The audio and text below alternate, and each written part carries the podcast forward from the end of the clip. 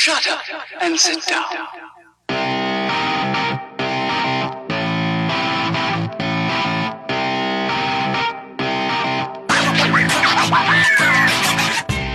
Du hörst den Kondensator, eine Sendung über Neues aus der Podcast-Welt. Heute sprechen wir über Podcast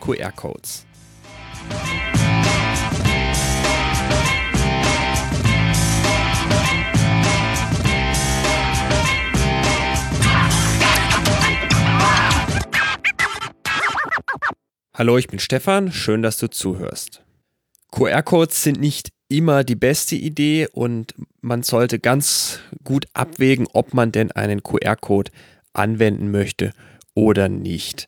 Aber ich finde, für den einen oder anderen Anwendungsfall sind QR-Codes doch ganz hübsch. Es gibt seit iOS 11 eine neue Funktion der Kamera-App. Wenn man mit der Kamera-App über einen QR-Code filmt, dann wird äh, oben automatisch so eine Notification angezeigt, die dann ermöglicht, zum Beispiel eine URL in einem QR-Code direkt im Safari zu öffnen. Jetzt habe ich vor kurzem entdeckt, dass das auch mit Podcast-Links funktioniert. Sogar so, dass man diesen Link nicht in der Webseite aufmacht, sondern dass der direkt in der Apple Podcast App aufgeht. Wenn ihr also einen Link nehmt, der auf euren Podcast in iTunes verweist und den in einen QR-Code packt, dann kann man mit der Apple ähm, Kamera-App da einfach drüber gehen und oben kommt dann so eine Notification rein. Wenn der User dann da drauf tappt, dann landet er direkt in der Apple Podcast App bei eurem Podcast und kann dort direkt den Podcast abonnieren.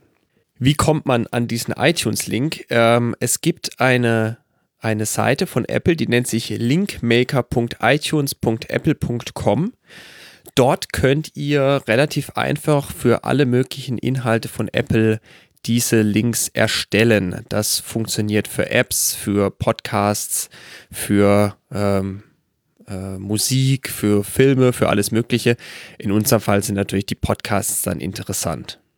Jetzt habt ihr natürlich schon recht, wenn ihr sagt, naja, was habe ich denn davon, wenn das in der Apple Podcasts App aufgeht? Äh, mein User hat doch vielleicht eine andere Podcast App und möchte das gar nicht nutzen. Da habt ihr durchaus recht. Ich fände es auch besser, ähm, da eine URL reinzutun, die vielleicht auf einen Podcast Subscribe Button verweist, da man dann ähm, für alle Podcast-Clients da äh, Unterstützung drin hat. Ich fand es jetzt nur einfach mal interessant zu erzählen, falls da jemand Verwendung für hat.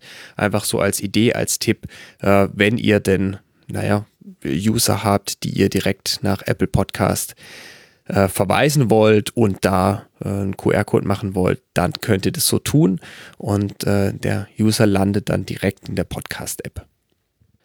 Wenn ihr noch Fragen oder Anmerkungen habt, dann freue ich mich über eine Nachricht von euch. Wenn ihr ein Thema habt, über das ich mal sprechen sollte, dann gebt doch Bescheid. Ihr könnt einen Kommentar hier lassen, eine Mail schreiben oder eine Nachricht auf Twitter senden. Alle Links dazu findet ihr in der Beschreibung. Ich danke euch fürs Zuhören, empfehlt den Podcast weiter und macht's gut. Bis zum nächsten Mal.